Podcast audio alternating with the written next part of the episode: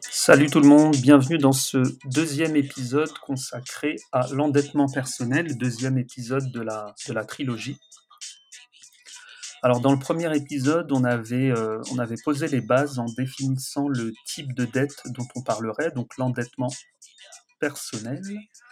Nous avons posé euh, quelques éléments de définition, le débiteur, celui qui a, qui a la dette, qui, s'endette, hein.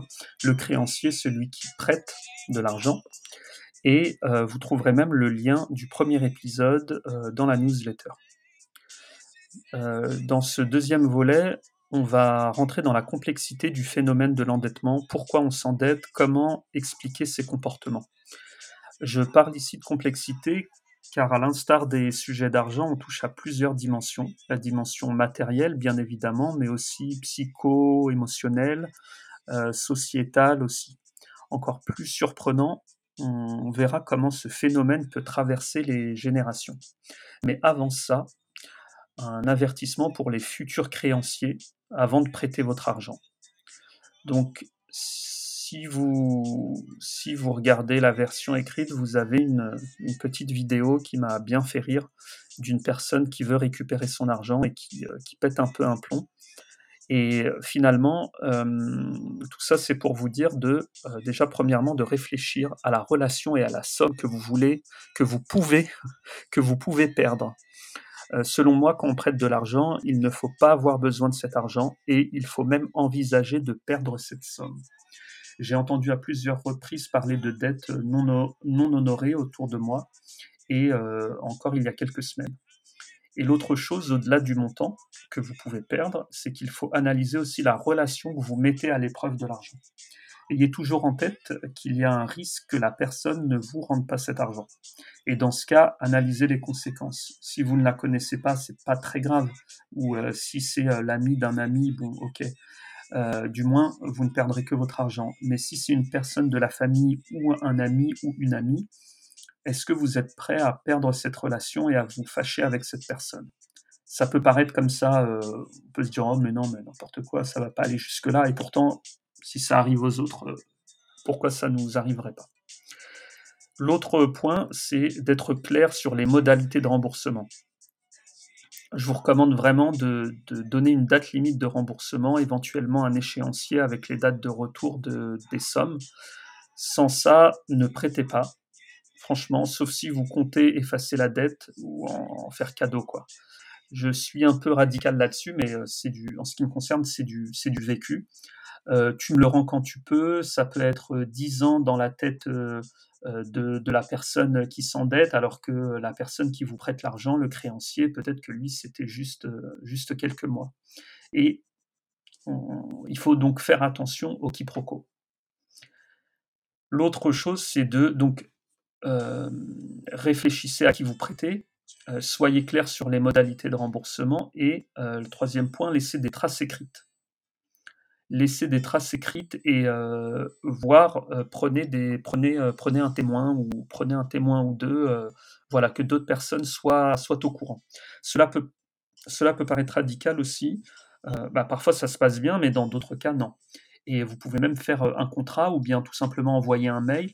Vous verrez que plus tard, ça peut servir, ne serait-ce que pour se rappeler de ce qui a été dit, sur quoi on s'est mis d'accord, parce que comme vous le savez, les paroles s'envolent, mais les écrits en, écrivant ce texte, d'ailleurs, je prends conscience que j'ai une histoire un peu particulière avec l'endettement, ce qui expliquerait pourquoi j'y suis un peu allergique. Et euh, c'est vrai que là, j'ai eu des souvenirs, euh, euh, notamment avec mon père qui a prêté de l'argent à plusieurs reprises à des gens de la famille, et puis il n'a jamais revu cet argent. Bon, on va dire que ça m'a pas empêché de prêter certaines sommes, donc disons que j'ai pas non plus été traumatisé. Mais justement, ce sera le thème de, l'épisode 3, à savoir euh, l'influence de notre, passé, de notre histoire familiale sur nos comportements actuels présents. Alors rentrons un peu dans, la compréhension du, du, du, phénomène. Alors pourquoi on s'endette? Il arrive que l'on s'endette car on traverse un contexte de vie difficile qui nous oblige à nous endetter. Euh, par exemple, votre moyen de locomotion tombe en panne, vous ne pouvez pas prendre les transports en commun, tous les comptes sont à zéro, vous allez donc emprunter de l'argent pour acheter une voiture. Bon, ok, il n'y a pas de souci. Mais les spécialistes de ce domaine remarquent que les, donc, du domaine de, l'argent et notamment de, de l'endettement remarquent que les problèmes de dette, entre guillemets, vitales, sans problème de comportement financier, demeurent rares et que ce ne sont pas les bas revenus qui sont responsables de l'endettement, mais, mais, plutôt les, les comportements. Euh, ce sont donc des problématiques internes à la personne qui reflètent souvent un manque intérieur que l'on va compenser à l'extérieur de nous-mêmes par des achats. Euh, donc c'est l'acquisition d'objets, par exemple, qui auront la fonction de combler ce manque. Or, le gros problème, c'est que c'est un leurre parce que ce manque sera comblé provisoirement et puis ensuite, euh, bah, ça remontera à la surface. Il arrivera même que l'on regrette ses achats. D'ailleurs, c'est ce qui arrive euh, assez souvent. Euh, une personne qui va acheter un peu de manière compulsive et elle, elle regrette son achat, donc elle creuse son découvert tout en ayant des remords. Elle profite même pas de, son achat, finalement. L'autre chose qui me paraissait important aussi à, évoquer, c'est le contexte sociétal qui facilite pas les choses. En gros, on, achète des choses dont on n'a pas forcément besoin. Bien évidemment, on a un marketing redoutable euh, qui est inscrit dans un modèle de, croissance de toute façon, hein, qui, ne vous a pas, euh, qui ne vous a pas échappé, mais les entreprises veulent vendre. Elles veulent vendre, vendre et euh, toujours plus. Et donc elles déploient tous leurs efforts dans cet objectif. On va vous faire rêver, on va, vous, on va jouer sur les sentiments, et voilà que vous êtes quasiment possédé par l'idée d'acheter tel ou tel produit qui va changer votre vie. Bien souvent, c'est une fausse promesse et euh, il, y a parfois, même ce que j'appelle moi le marketing menteur qui, euh, qui est au rendez-vous. Et ce qu'il faut savoir, c'est que les sciences cognitivo-comportementales, euh, dont l'essor s'est fait en grande partie aux États-Unis, ont été développées en partie pour mieux connaître les comportements humains et du coup vendre plus. Vous avez peut-être entendu parler de neuromarketing ou de neurovente. Euh, euh, voilà, on s'intéresse à comment notre cerveau fonctionne pour, euh, pour passer à l'acte d'achat. Bah, du coup, quand on connaît nos faiblesses, voilà.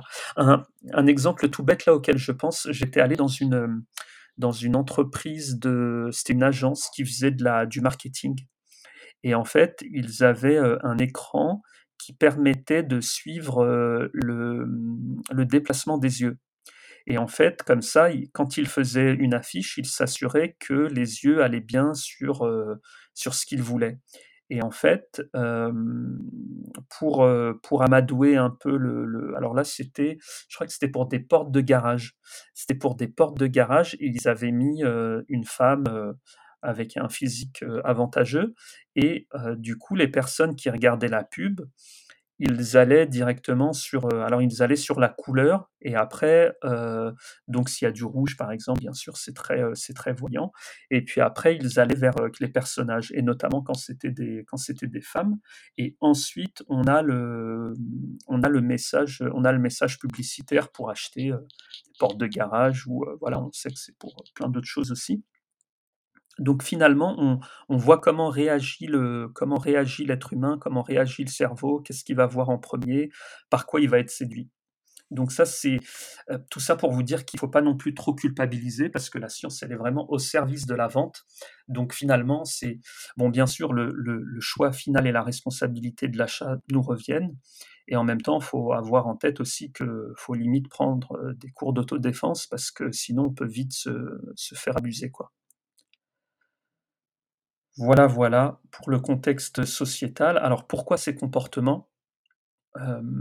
on a des éléments de réponse, notamment, enfin moi, une des choses qui m'a le plus frappé, sur l'endettement, c'est l'aspect transgénérationnel, donc qui traverse les générations.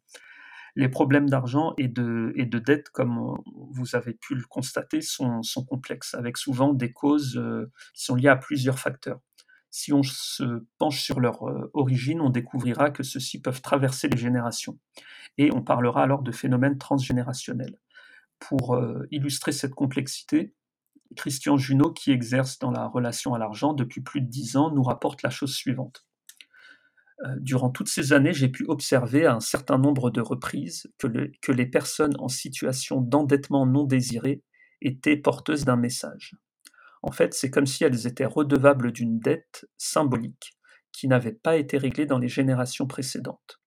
Ce qui signifierait que la dette serait comme une bouée rouge sur l'eau et qu'il faudrait descendre le long de la chaîne pour trouver le poids qui maintient la personne dans cette situation difficile. Quelques exemples.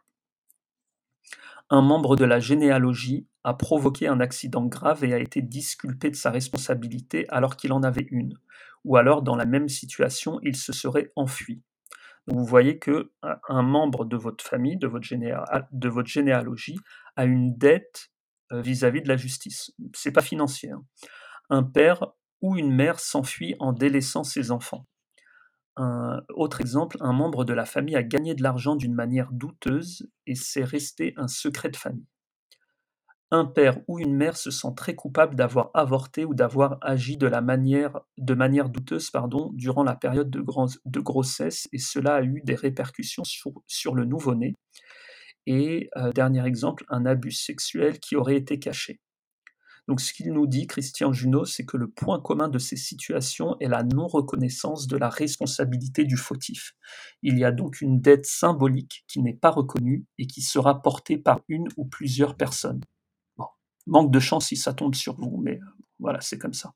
Si vous êtes endetté, je vous laisse donc méditer sur ces hypothèses qui pourraient euh, vraiment vous éclairer.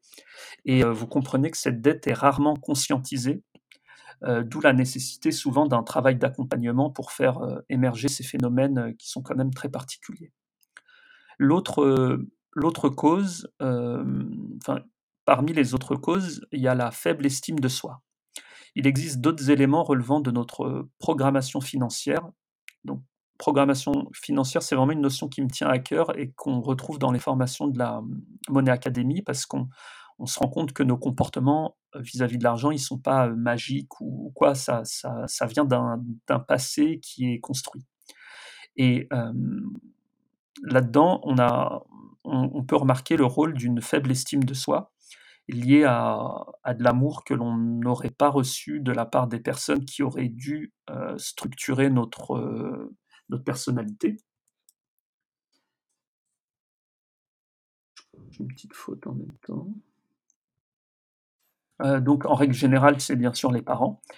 Euh, et euh, vraiment, ce point est très important parce que j'ai pu remarquer à la fois lors de mes recherches, mais aussi de mes accompagnements, que une faible estime de soi, donc quand on parle d'estime de soi, ça va être la valeur que l'on pense avoir, et c'est lié à l'image que l'on a de soi-même en fait. Hein et que cette faible estime de soi, elle conduisait beaucoup plus facilement à des dépenses euh, compulsives ou trop élevées par rapport à nos revenus.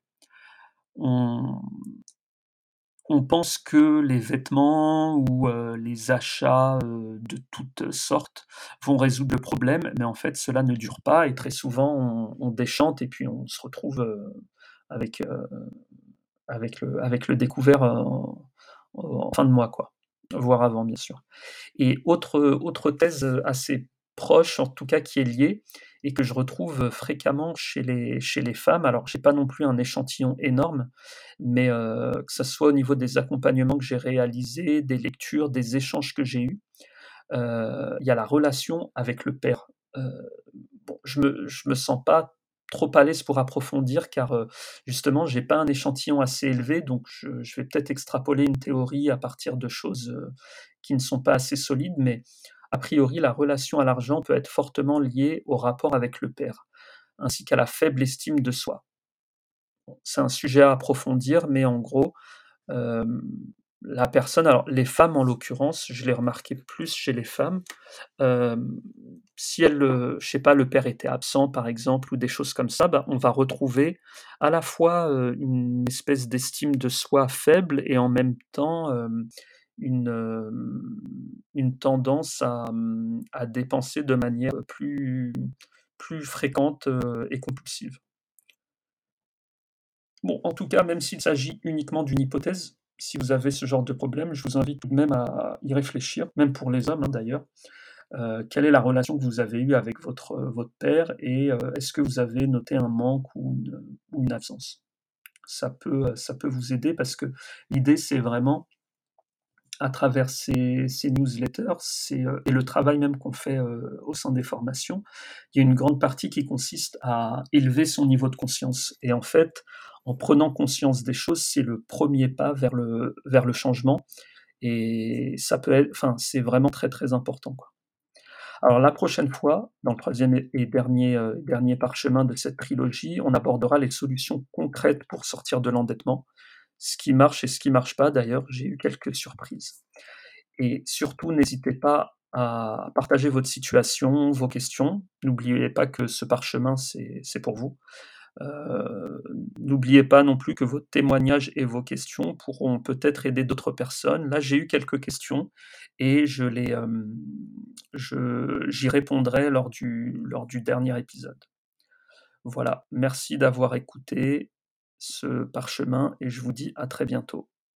Que la force soit avec vous les amis.